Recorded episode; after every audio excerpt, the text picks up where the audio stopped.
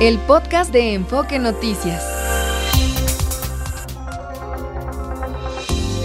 Hola, muy buenas tardes a todos.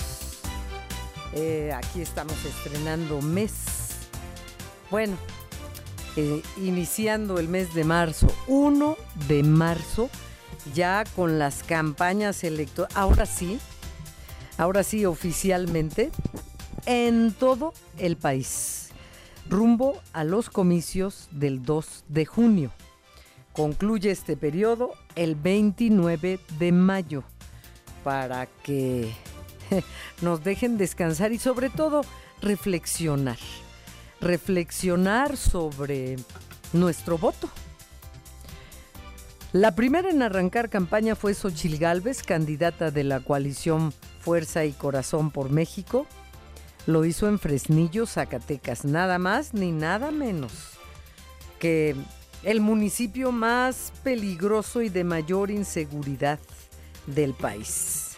Fresnillo, Zacatecas. Hay otros a los que también tendrán que ir todos los, los tres candidatos a la presidencia, tendrán que estar presentes en todo el país. Claudia Sheinbaum de la coalición Sigamos Haciendo Historia inicia a las 4 de la tarde con un evento en el Zócalo de la Ciudad de México, donde por cierto desde muy temprano comenzaron a llegar simpatizantes de Morena de todas partes del país. Los trajeron pues, inclusive una persona cercana, conocida, eh, llegó a tomar un autobús en Paseo de la Reforma y le dijeron, no, mi reina, así le dijeron, es que se llevaron los autobuses para el Zócalo. Pues sí, para ir por gente para llevarla al Zócalo. O sea, utilizando recursos públicos. Así inicia la campaña de Claudia Sheinbaum, al igual que con los que vengan de otras partes de la República Mexicana. Y Jorge Álvarez Maínez, del partido Movimiento Ciudadano, comenzará su campaña en Lagos de Moreno, Jalisco. Cada quien con lo que tenga y con lo que pueda. El Instituto Nacional Electoral reiteró su compromiso de crear las condiciones para garantizar el voto libre de más de 100 millones de ciudadanos. Además, el INE informó que hasta el momento solo 12 candidatos a un puesto de elección popular han solicitado protección federal. Y esta mañana arrancó la producción de boletas y otros materiales electorales en papel seguridad con marca de agua y fibras visibles e invisibles. En 61 días, el eh, Talleres Gráficos de México imprimirá 317.324.493 boletas para que acudamos a votar más de 97.5 millones de personas inscritas en la lista nominal. Y también ya se está fabricando la tinta indeleble del Instituto Politécnico Nacional, inventada por un ingeniero del Instituto Politécnico. Y en la conferencia matutina, el presidente López Obrador pidió ayuda a la prensa para no violar las reglas electorales durante el periodo de campaña. Pero qué bárbaro. Pide ayuda a la prensa cuando el que viola las reglas electorales es él todos los días. Y ya anunció que va a hacer una gira a nivel nacional. Así que ya sabemos, ya sabemos por dónde va. Pues viene haciéndole campaña a su candidata. Pero ahora, después de tanto agredir y atacar a los medios de comunicación, pide cooperación. Por si hay un tema que no debemos tocar nosotros mismos, no nos autolimitemos, ya que ustedes me dicen si puedo o no. Ustedes me dicen qué puedo y qué no puedo. Por Dios, ni que no supiera el presidente. Ahora resulta que los medios de comunicación tenemos que andar detrás de él para decirle, esto no, señor para que luego termine ofreciendo disculpas cuando sabe que estaba violando la ley electoral. Les pido cooperación por si hay un tema que no debemos tocar nosotros mismos, nos autolimitemos. Me dicen si puedo o no. Señor, pregúntele mejor a, su, a la gente de su equipo. Digo, para eso debe tener un equipo, para que lo asesoren. Porque ahora va a responsabilizar a los medios de comunicación si, si él viola las reglas electorales. Bueno, y, y lo que les decía, anunció que iniciará una gira, pero de carácter privado, en 23 estados del país, para evaluar la implementación de un programa social del IMSS Bienestar y aplazó para septiembre la entrega del sistema de salud como Dinamarca. Así lo dijo. Primero lo había dicho en diciembre que en marzo. Ahora, ah, pues no, pues hasta septiembre. Bueno, y quién sabe en septiembre también. Pero bueno, eh, de aquí a septiembre tampoco alcanzará el tiempo ni el dinero, porque ya no hay, para que realmente logremos tener un buen sistema de salud, sino el, como Dinamarca, al menos como lo teníamos antes del inicio de esta administración. Y entró en vigor la imposición de visa a mexicanos para ir a Canadá, con lo que 1.4 millones de solicitudes electrónicas de viaje a Canadá quedaron sin efecto. Recuerden que las solicitudes de autorización electrónicas deberán ir acompañadas de la existencia de una visa estadounidense vigente o de una visa canadiense de los últimos 10 años. Las personas mexicanas que no cumplan con eso, pues deberán tramitar una visa no electrónica, sino acudir a la embajada canadiense. El trámite es más ágil electrónicamente, pero junto la visa estadounidense, si no la, se, se la tiene, entonces acudir a la embajada. Y en Michoacán, un ataque con drones en los límites de Cualcomán y Tepalcatepec dejó cuatro militares muertos y nueve lesionados. ¿Y saben por qué? Lamentablemente, cayeron en una trampa. O sea, sigue sin haber trabajo de inteligencia, ni siquiera cuando son llamados alguna propiedad para tenderles la trampa. Pues ahí van y murieron cuatro militares muertos, hay nueve lesionados. ¿Dónde está el trabajo de inteligencia? No, no hay. En Lagos de Moreno, Jalisco, fueron encontrados los cuerpos de siete personas, entre ellas una mujer con huellas de tortura. Fue asesinado Miguel Ángel Trujillo, excomisario de Seguridad Pública Municipal de Sonoita, Sonora. Su cuerpo fue encontrado sin vida al interior de un vehículo en una carretera cercana a la frontera con Estados Unidos. Se espera que de un momento a otro se reanuden operaciones en el Aeropuerto Internacional Hermano Cerdán de Puebla, porque fueron suspendidas las operaciones, ah, se habían reanudado y las volvieron a suspender a las 7 de la mañana por las exhalaciones de vapor, de agua y gases eh, del volcán Popocatépetl. El Banco de México informó que en enero los ingresos por remesas alcanzaron un nivel de 4.575 millones de dólares. Para no variar, aumento, aumento constante. Eh, es el mejor, bueno, es algo que, perdón, disculpen, estoy burbada y estaba a punto. No, no, deja el aire porque también nos podemos. Sí, tampoco es. Gracias, Gastón, iba a apagar el aire, pero Disculpen. Bueno, es su, su a la alza, sigue a la alza. Eh, se compara con, con el año pasado y con el mes pasado y con el antepasado y cada vez más y más y más.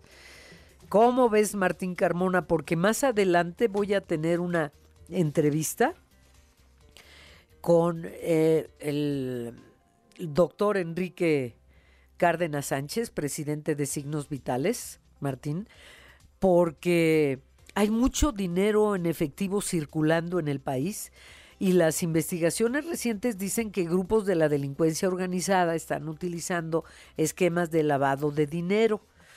Y pues ya lo sabemos, pero no hay nadie que de las autoridades correspondientes que asuman la responsabilidad y hagan algo. Martín, buenas tardes. Exactamente, Adriana, buenas tardes al auditorio. Sí, es algo que se ha hablado mucho en los últimos eh, años, sobre todo ante este repunte tan fuerte que han venido manifestando las remesas. Eh, un dato adicional, Adriana, en enero de este año el promedio de envío de los trabajadores migrantes era de 389 dólares. En el mismo mes del año pasado eran 374 dólares, es decir, envían casi 20 dólares más eh, en este año con respecto al anterior. Algunos lo hacen porque tienen un empleo mayor o tuvieron un ingreso, pero otros tantos, Adriana, sí habría que investigar por qué llegan tantos recursos de millonarios en cuanto a los dólares, ¿no? Mm, reitero, amerita una investigación fuerte y muy precisa de parte de eh, la instancia financiera de nuestro país, ¿no? Que se encarga de esos temas. Sí, sí, sí. Eh, ya lo sabemos desde hace tiempo, eh, pero pues no, nadie hace nada al respecto. Bueno, ¿y cómo van los números, Martín? Afortunadamente muy estable la cotización del tipo de cambio peso dólar en este inicio del tercer mes de este año, cotizando en 17 pesos el precio del dólar, un descenso de casi 4 centavos, se ubica cerca de los 17 pesos al mayoreo. En bancos y casas de cambio ya se encuentra en 17.40 y el euro sobre 18 pesos con 65 centavos. La bolsa mexicana de valores gana 0.58%. Por ahora la información, Adriana. Sí, Martín, gracias y hasta el rato en cabina. Gracias. Buenas tardes buenas tardes. Sí, por eso conversaré con el doctor Enrique Cárdenas, presidente de Signos Vitales, por este tema de delincuencia organizada que utiliza pues esquemas de lavado de dinero en los comercios para eh, pues transferir los ingresos ilícitos y sobre todo en la frontera eh, de nuestro país, la frontera norte-sur de Estados Unidos. Tendremos visita en cabina, dos visitas distinguidísimas. El maestro Salomón Chertorivsky, que es candidato de Movimiento Ciudadano a la jefatura del gobierno de la Ciudad de México. Y ya independientemente de temas políticos, ¿no saben el gusto que me da saber que recibiremos la visita hoy del ángel del rock? Sí, Laureano Brizuela, conocido como el ángel del rock músico, compositor, productor argentino que regresa con sus sueños compartidos. Va a tener un concierto en el Lunario el 18 de abril y nos visitará en cabina Laureano Brizuela. Y tenemos mucha información, políticas, eh, social, de salud también, porque voy a conversar con el doctor Ricardo Luna, presidente fundador de la Sociedad Mexicana de Obesidad. El 4 de marzo es el Día Mundial contra la Obesidad y México ocupa el quinto lugar en prevalencia, prevalencia de este problema. Solo detrás de Estados Unidos y sorpréndase, sorpréndanse, China. China, con sus 1.300 millones de habitantes, ocupa el segundo lugar en obesidad. Dejaron las bicicletas, se occidentalizaron en la alimentación y ahí están las consecuencias lamentables. Luego Brasil y luego India en ese lugar. Gastón, te saludo antes de la pausa, por favor. Adriana, muy buenas tardes, feliz viernes para todos, buenas tardes al auditorio. Gracias, Gastón. Vamos a una pausa. Mi X es a Pérez Canedo. Ah, ya tiene 1.400 millones. En lo que volteé para, para saludarte, ya tiene 1.400 millones China. En el último censo, eh, al 2021, eh, China registraba 1.412 millones de habitantes. No, pues si estamos en el 24, vele sumando más. Exactamente, yo creo ya. Y ocupan el segundo lugar. y con la liberación de que ya pueden tener más de un hijo, entonces pues sí, se han, venido. Ya llegó Salomón Chertorivsky, qué gusto. Vamos a la pausa.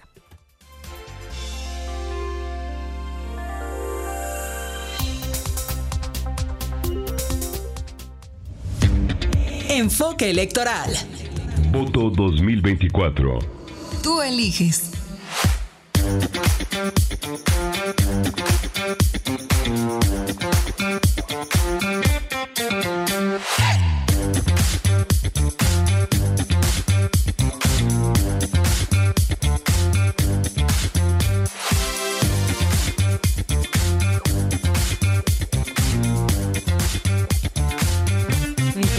Salomón Chertorivsky, qué gusto tenerte en cabina. No, hombre, el gusto es todo mío.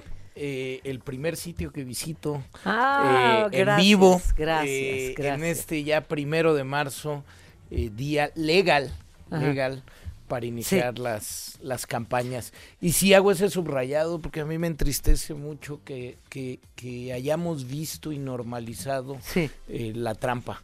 Lo Por que- eso lo subrayo. Pero ¿no crees que lo que hay que hacer es ya eh, una nueva reforma electoral? Hay cosas que, que se pueden eh, acomodar, quedar, quitar, porque si esto ya se normalizó y entonces vivimos en el desorden. Seguramente, y hay mucho que revisar, pero la verdad es que más allá del árbitro y las reglas, Ajá, si los jugadores sí.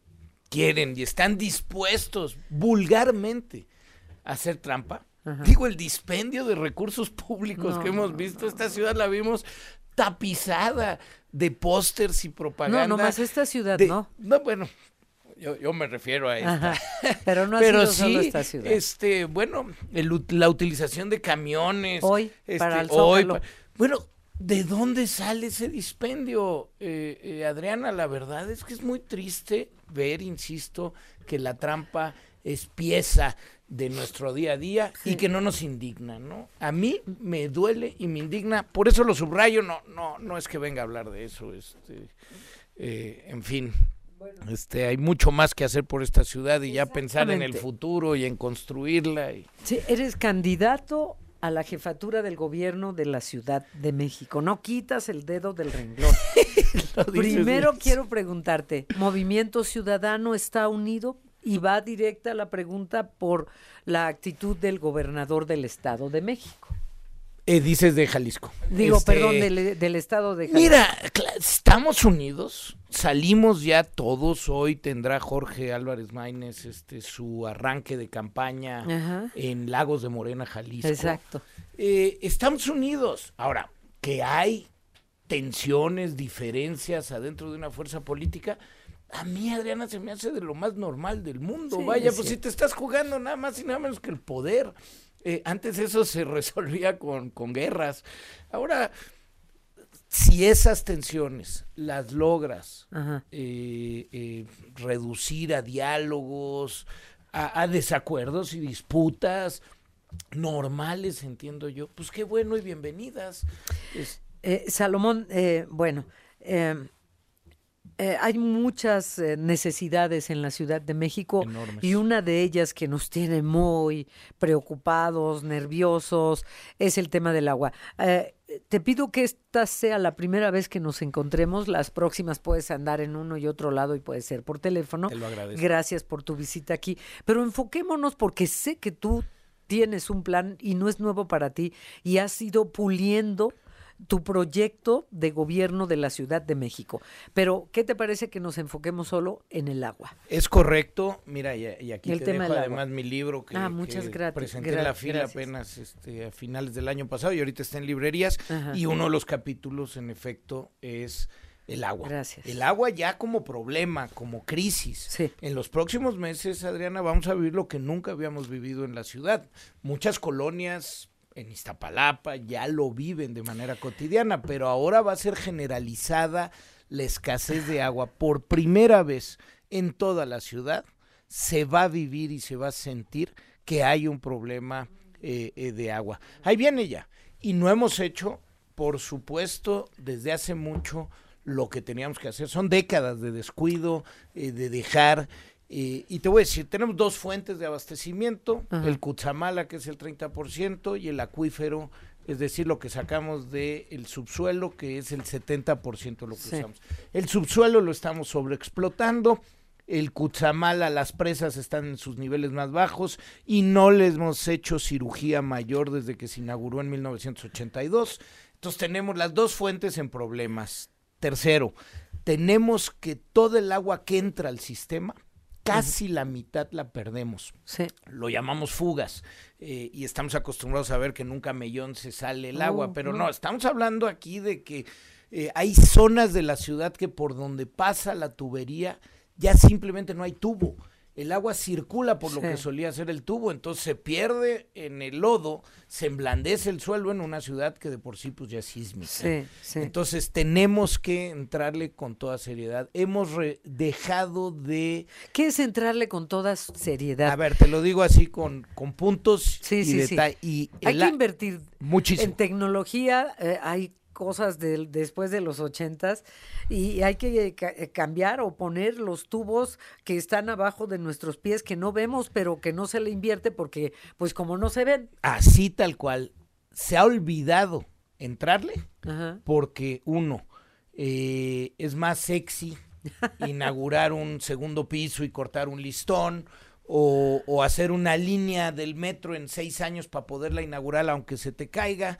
Eh, eh, es lo de bueno el metro es necesario pues, es el su- transporte es necesario, pero no es necesario hacerla con prisas No. para que te salga mal y se construya mal. Sí. Necesitamos hacer las cosas bien. Además, si se cayó el metro es porque, bueno, pues algo, no, no le dieron mantenimiento, etcétera, pero los eh, expertos constructores a los que se les contrató en el gobierno de la Ciudad de México recomendaban que fuera bajo Subterráneo. tierra, subterráneo, pero es más caro. es más caro y tardas, tardas más, entonces no lo puedes inaugurar. Hay que apurarse. Entonces, más bien lo que hay que hacer es planes de largo plazo y entender que estas soluciones toman tiempo y que a veces no se van a ver porque están por debajo del, agua- del suelo Del como el agua. agua. Pero ahí te van. Sí. Uno, necesitamos el programa Fuga Cero, Ajá. es decir, necesitamos evitar que se pierda agua. Se puede hacer.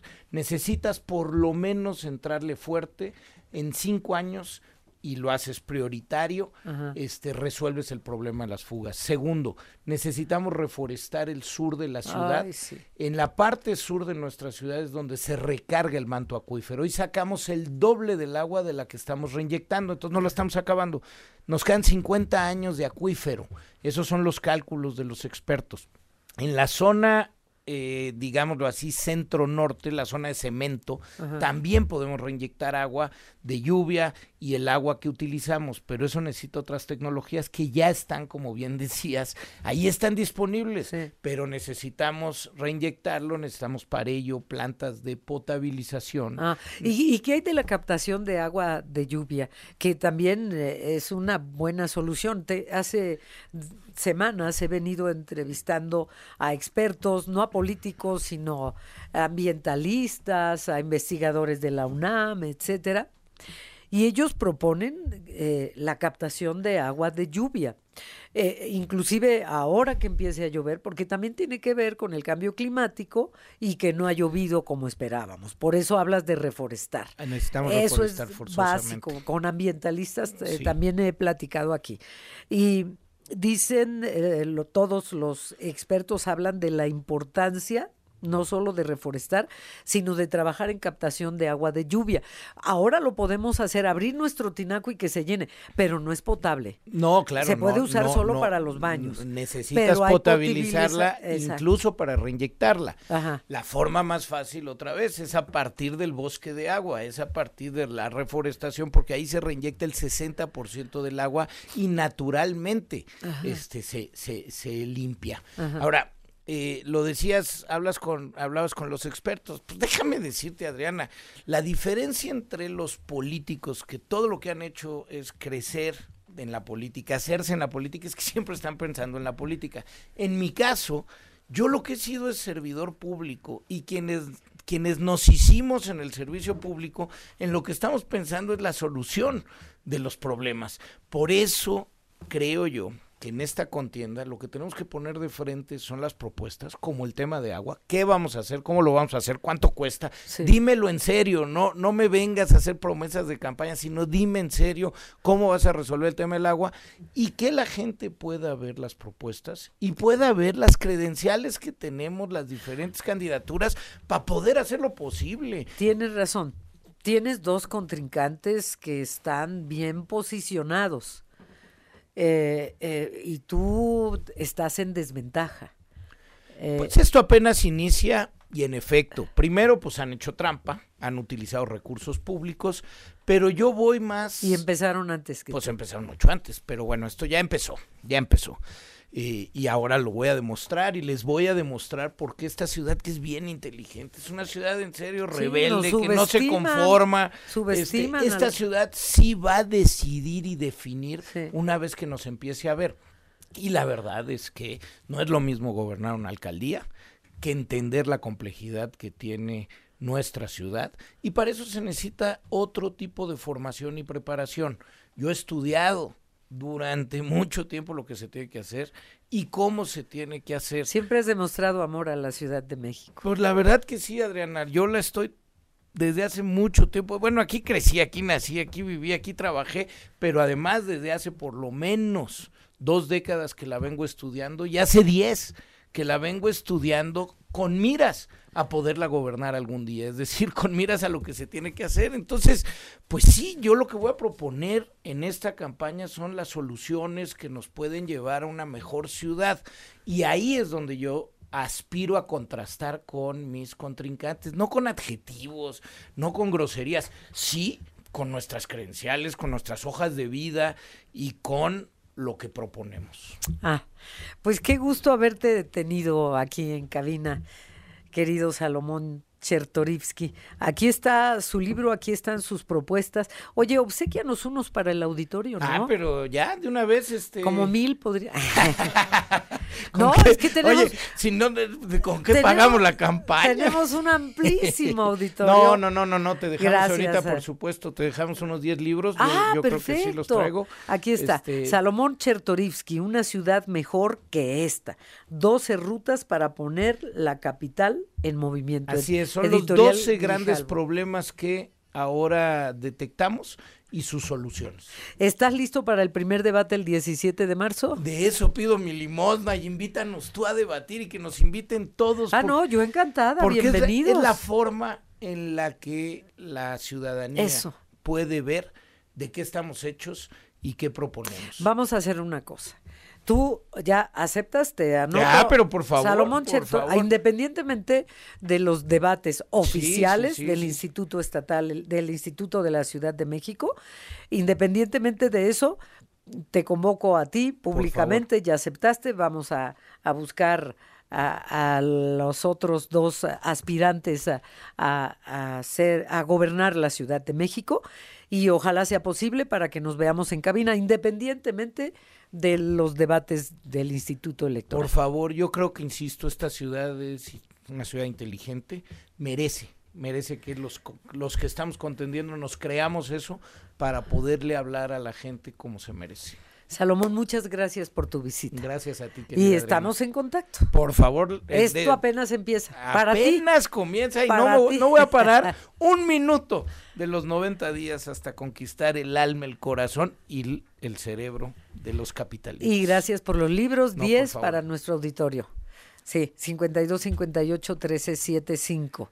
Y luego ahí les informan dónde pasar a recogerlos en las oficinas alternas, ¿verdad? Bueno, gracias. Eh, Gracias, gracias, muchas Salomón. Muchas gracias. Adelante. A, campañar. A acompañar, váyase ya.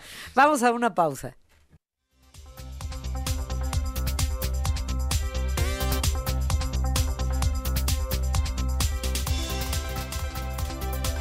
Dice el Tribunal Electoral, advierte que no permitirá que el voto sea arrebatado o condicionado. Vamos contigo, Sergio Perdomo. Buenas tardes. Hola Adriana, un saludo a la audiencia. Pues ya estamos en plenas campañas de manera oficial, así es de que ya el tribunal también se puso las pilas y está actuando como debe ser, apegados a la ley. Al iniciar ya el periodo de campañas electorales, los magistrados del Tribunal Electoral señalaron que harán valer la ley para proteger el voto ciudadano y los triunfos obtenidos en las urnas. El magistrado Alfredo Fuentes Barrera garantizó una rigurosa y meticulosa vigilancia del proceso, así como también dice habrá sanciones estrictas en caso de violaciones a la norma electoral. Reafirmó a nombre del tribunal que actuarán con independencia y autonomía del poder público. Señaló que no habrá simpatía o antipatía hacia candidatura alguna o partido alguno. Esto dijo.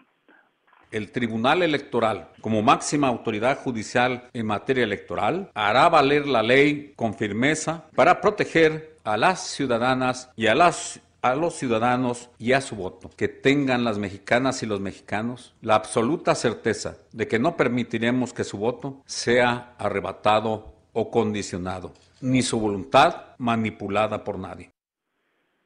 Y bueno, Adriana, ya se dio el banderazo por parte del INE, una sesión larguísima de sueño, la verdad. Empezó a las 5 de la tarde, te lo informé anoche, y sabes qué, terminó faltando 15 minutos para las 7 de la mañana. Los consejeros pues andan todos desvelados, y no llegaron a sus casas, pues ya sabe por qué. Lo mismo reporteros y representantes de partidos. Bueno, pues el INE aprobó en esta madrugada los registros. Anoche sin ningún problema, las candidaturas a la presidencia pasaron a las 9 de la noche sin ningún problema problema. Después vino el debate largo, registros a candidaturas a diputados y senadores. El último tema que pasó entre reclamos fue el registro del diputado del PAN, cabeza de vaca, que el PAN lo mete como pluri para que llegue a la Cámara sin hacer campaña, sin despeinarse, en el número uno.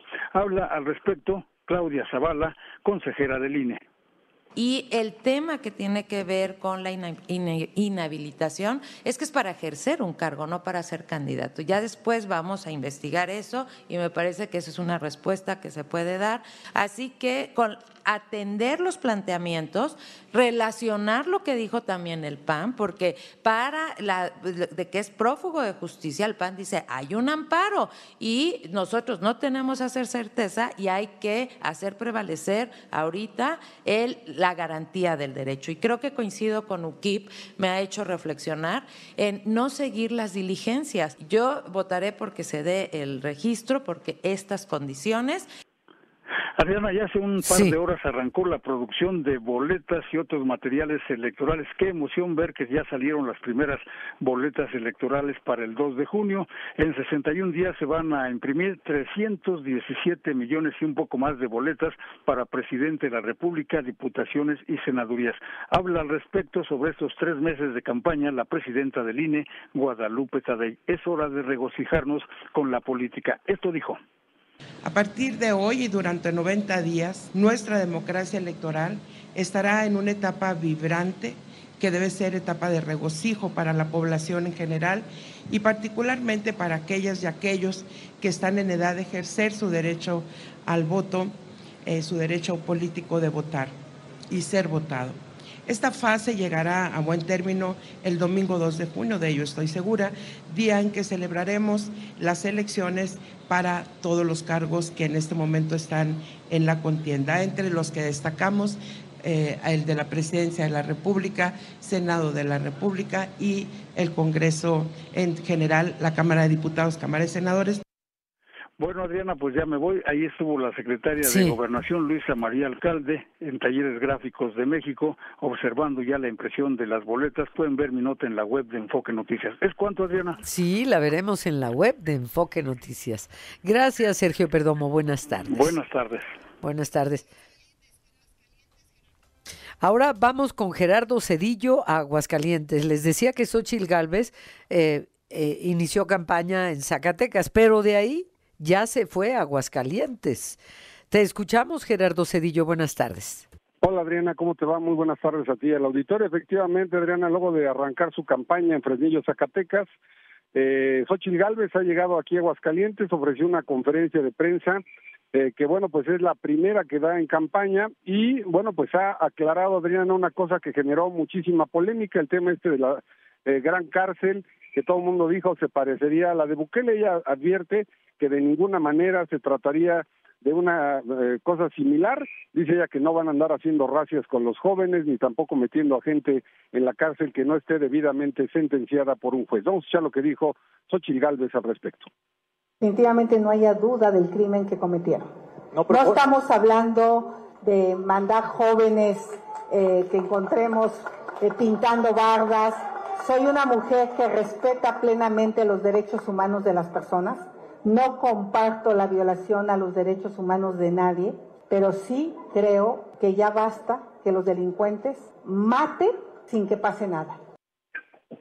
Y bueno, Adriana, en este inicio de campaña que prácticamente todo toda esta semana estará enfocado en el tema de seguridad. Advertido Xochitl Galvez aquí desde Aguascalientes que bueno, pues no pactará con el crimen organizado ni con el narcotráfico y que desde luego pues va a aplicarles mano dura a los delincuentes, ya no más abrazos eh, eh, para la delincuencia eh, común y organizada.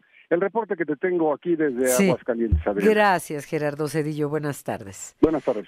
Ahora vamos al Zócalo con Natalia Estrada porque empieza a, a llegar gente donde inicia Claudia Sheinbaum su campaña un mitin en el Zócalo de la Ciudad de México. Natalia, adelante, por favor. Así es, Adriana, te saludo a ti y al auditorio de Enfoque Noticias. Pues te cuento que miles de simpatizantes ya abarrotan la plancha del Zócalo capitalino en espera del inicio de campaña de la candidata presidencial por Morena, el PT y el verde ecologista Claudia Sheinbaum.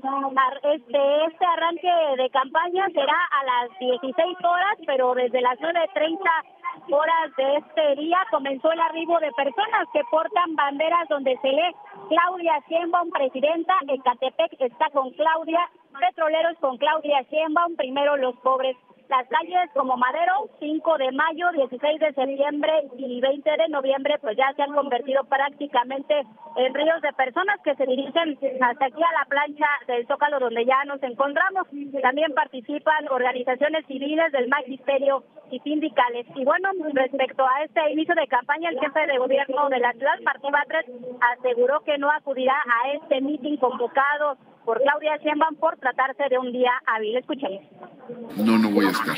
Es un día inhábil y no voy a estar, ¿eh? perdón, es un día hábil y no voy a estar presente en el evento.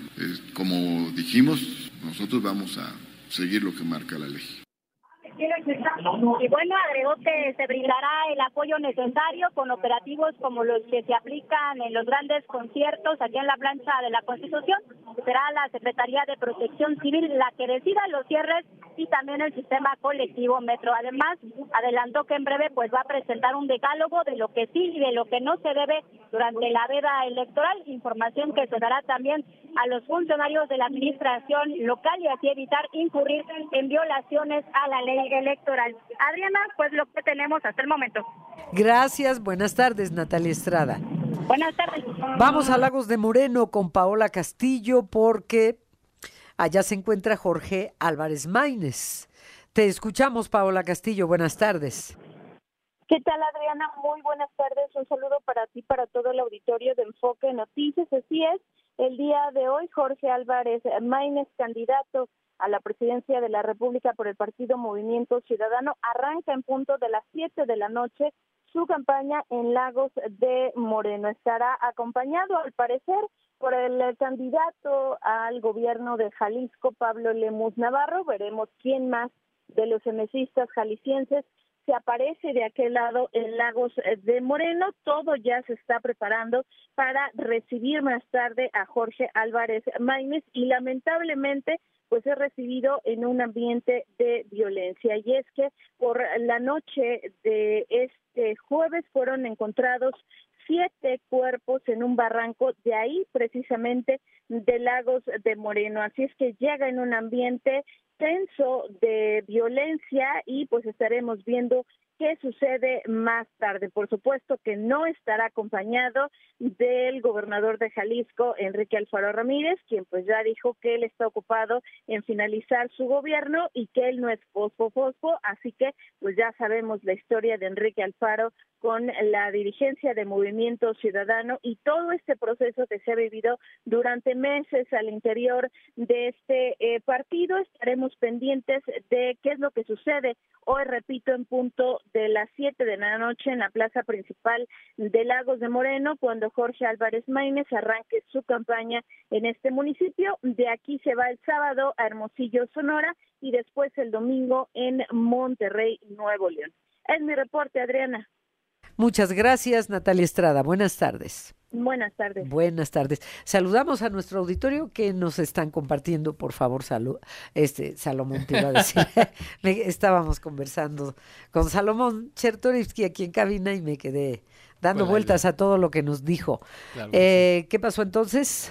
Adriana Ricardo de Alba dice que te encanta escucharte, pero ah, a veces cuando entras no se te escucha bien. Y ¿No se escuchará en internet? Fíjate que no lo sé. Puede ser que sea en internet. Porque ahorita ya checamos los micrófonos, Ricardo, y, la grabación aquí original de, ya la fue a se, oye, se oye bastante bien. Entonces, bueno, y dice que si necesitas un productor, ah, qué hermoso, se ofrece, pero no sé, Chío es Pues mira, Rocío Hernández. Chío no va a soltar el hueso. no, es extraordinaria, Rocío, en su trabajo. Tal, no sé si sea por internet, Ricardo.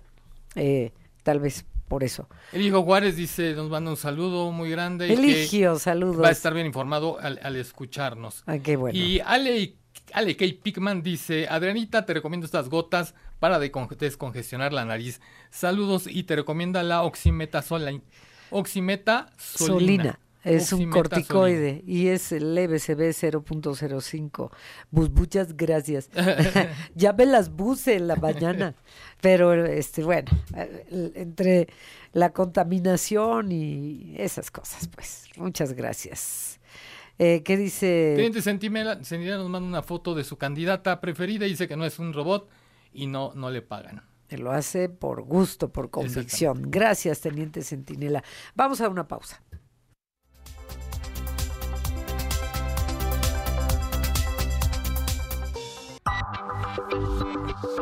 Enfoque Noticias, al cuidado de su salud. Doctor Ricardo Luna, presidente fundador de la Sociedad Mexicana de Obesidad. ¿Cómo le va, doctor? Buenas tardes. Muy bien, muy buenas tardes.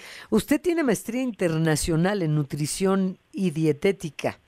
Eh, aplicada en especialidad en nutrición hospitalaria y trastornos de la conducta alimentaria, anorexia, bulimia, etcétera.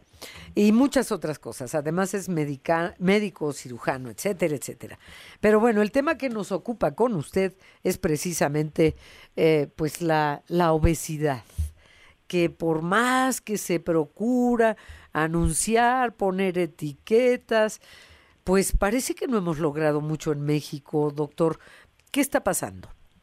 Bueno, es que realmente pues vivimos en un entorno donde la población, además de tener el riesgo genético de padecer sobrepeso o obesidad, estamos expuestos a un ambiente eh, obesogénico, se le llama, porque eh, tenemos a nuestra disposición muchos alimentos que son ultraprocesados, que tienen muchas calorías, que tienen poco valor nutricional y además estamos teniendo bajos este eh, tiempos para realizar actividad física, incluso desde la infancia. Todo esto unado a, estas condiciones de estrés que estamos viviendo, pues son lo que genera este problema de la obesidad en México. Sí, es cierto, porque además la situación en la que vivimos en todo el país ya, de trabajar en un lado y tener que comer fuera lo que haya para no pasarse todo el día sin alimento, y, eh, o sea, la, la forma de vida que llevamos, sí, hay muchos, muchos factores. ¿Ha servido de algo la etiquetación en los alimentos? Sí, la verdad es que a nivel internacional se ha reconocido el trabajo de México en este aspecto del etiquetado de alimentos. Por supuesto que nos falta mucho, nos falta saber educar a la población de cómo debe de leer adecuadamente estas etiquetas, nos hace falta también llegar a más profesionales de la salud para que sean educadores en obesidad, educadores en nutrición y puedan asimismo explicar a los pacientes cómo leer este, estas tablas de información nutricional y también a los maestros de educación básica, primaria y secundaria. En las escuelas se puede hacer mucho. Y cuánto hemos luchado tantos años para que en las escuelas no se vendan pues tantas cosas que, que provocan la obesidad, gastritis y otros problemas en los niños y adolescentes. A ver, pónganos un ejemplo. Eh, ¿Qué es la obesidad? Eh, y cómo, cuando se considera un, que una persona es obesa. Porque hay gente que, digamos, está pasadita un poco de peso, hay gente que mucho más, pero ¿en qué punto se considera esta persona está obesa? Ok, Primero que nada, eh, tenemos que reconocer que la obesidad es una enfermedad. Ya no, ya hay que dejar de lado ese tema de que es un factor de riesgo. Factor de riesgo habla de posibilidad de algo que no ha pero al reconocer a la obesidad como una enfermedad es una alteración debido al exceso de grasa del cuerpo que está causando daño a órganos y sistemas en el presente. Entonces, ¿cómo diagnosticaríamos obesidad? Realmente eh, todavía se utiliza en muchos lugares el índice de masa corporal para diagnosticar obesidad, pero el índice de masa corporal no nos dice si el paciente tiene exceso de grasa, dónde se encuentra esta grasa y si ya está causando daños a órganos o sistemas. Entonces, lo que hace, lo que debemos de hacer para diagnosticar obesidad es acudir con un profesional de la salud para que él determine si en nuestro cuerpo tenemos exceso de grasa, si esta grasa ya está produciendo alteraciones en los niveles de glucosa, en los niveles de colesterol, mm. si nos está causando limitaciones para realizar actividades de la vida diaria, eh, y dolor articular, y es en base a eso que, que el profesional de la salud puede diagnosticar si el paciente tiene obesidad. ¿En qué casos puede ser un factor la tiroides? Eh, hay, hay, un alto porcentaje de pacientes que tiene obesidad y que detrás de ello tiene alguna enfermedad asociada. En algunos casos puede tener hipotiroidismo, pero también en otros casos puede ser incluso que tenga alguna otra enfermedad como diabetes e incluso que esté tomando medicamentos para la diabetes que le producen incremento de peso. Hay muchos medicamentos que para tratar enfermedades comunes, estos medicamentos pueden desarrollar o exacerbar la enfermedad de la obesidad. Por eso es importante que acudamos con profesionales de la salud y dejar de lado esas eh, doctor, estamos teniendo problemas con su comunicación. Si le puedes decir, Rocío, que cambie de lugar o por favor, porque es bien importante lo que nos está diciendo el doctor Ricardo Luna. Él es presidente fundador de la Sociedad Mexicana de Obesidad. Eh, le preguntaba sobre la tiroides y hablaba de que en algunos casos sí puede representar eh, ser la causa, pero no en todos y por eso la importancia pues de nosotros, si no vamos un doctor a hacernos un chequeo y después llegar con los estudios, o sea, hay manera de atendernos, de cuidarnos y de evitar complicar nuestra salud con obesidad y otras enfermedades, ¿no? Luego también existe ah, otros factores, doctor Ricardo Luna, como el dejar de fumar porque entonces la ansiedad se canaliza ya no con el cigarro en la mano y en la boca, sino comiendo de más. Esto también contribuye, pero pues qué daño hace también fumar, ¿no? Sí, definitivamente este el tabaquismo es eh, una un muy mal hábito y este y, hay otros factores eh, que pueden desencadenar la obesidad como lo mencionas solamente aproximadamente el 2% de las personas que tienen hipotiroidismo pudieran desencadenar obesidad. Realmente existen otros factores, como por ejemplo el, eh, algunas infecciones virales pueden desencadenar ah, obesidad. Muchos medicamentos, sí, eh, infecciones por adenovirus son causa de obesidad, la mala higiene del sueño, el estrés. A, a, ver, aquí la pausa, por favor, doctor. La mala higiene del sueño. ¿Por qué el no dormir lo suficiente puede provocar obesidad. ¿Qué pasa en el cuerpo si no dormimos bien? Cuando no dormimos bien se produce una alteración en el ritmo circadiano, así se le conoce cuando los niveles de cortisol y melatonina se alteran.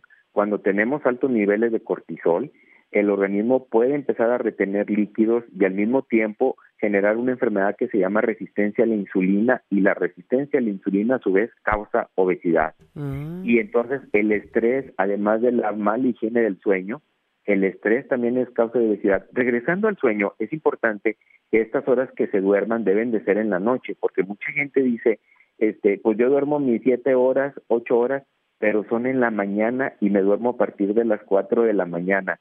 Eso no es tener buena higiene del sueño para un adecuado ritmo circadiano y para prevenir obesidad. Debe de dormir en la noche. Sí, es, es, lo recomendable. Ahora ya si alguien trabaja de velador o es una doctora o enfermera, pues ya su misma circunstancia la pone en riesgo de la, de la obesidad y debe estar más alerta, ¿no? Definitivamente. Sí. Oiga, doctor, ¿y las consecuencias de la obesidad? La obesidad es una enfermedad que está relacionada con más de 200 enfermedades, diabetes, hipertensión, apnea obstructiva del sueño, asma bronquial, síndrome de ovario poliquístico, infertilidad y muchas otras más. en ocasiones los pacientes acuden a los consultorios a tratar las consecuencias de la obesidad, pero no las consecuencias, eh, no acuden a los consultorios para tratar su peso.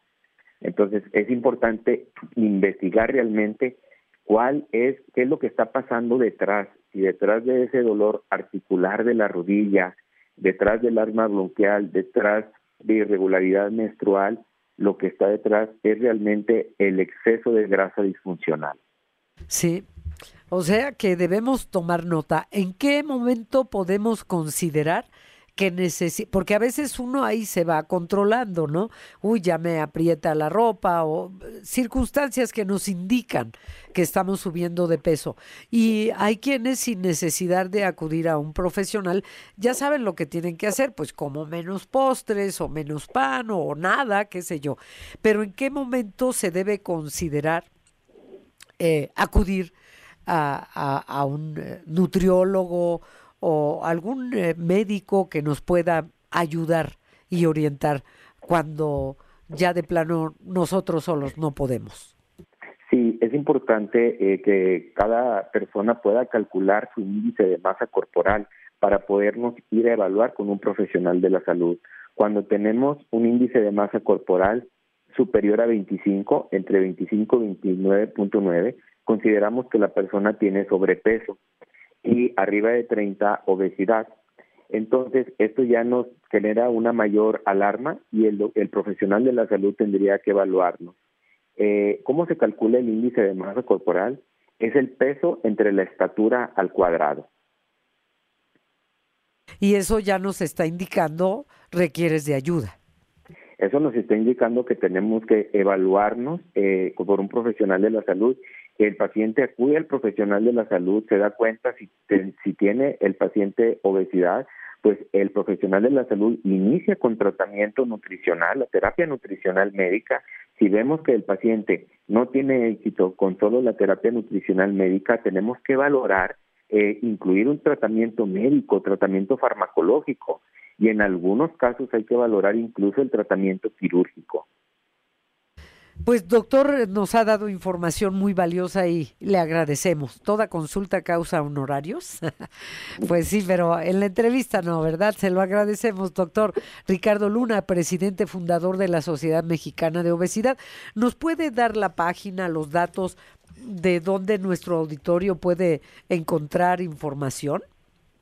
Así es, nos pueden buscar en la página web eh, México.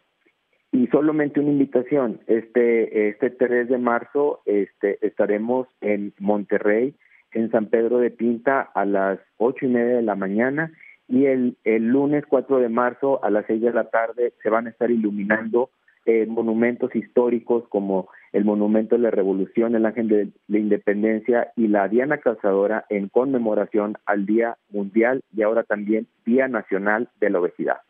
Pues doctor, muchísimas gracias y buenas tardes. Buenas tardes. El podcast de Enfoque Noticias.